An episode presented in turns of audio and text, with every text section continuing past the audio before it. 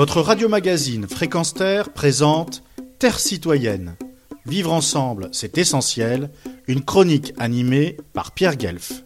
Au début des années 1970, les féministes sont dans la rue. Donnant un nouveau souffle à d'anciennes revendications, elles exigent pour les femmes l'égalité dans la famille, à l'école, au travail et dans la loi. Elle porte aussi un nouveau regard sur le corps, dénonce les préjugés et les violences et réclame une sexualité épanouie et le droit de maîtriser sa fécondité. Leur militance est jeune et dynamique. Elles écrivent, s'assemblent, manifestent et organisent des actions joyeuses et tapageuses dans l'espoir d'une société solidaire, égalitaire et épanouissante pour tous et toutes.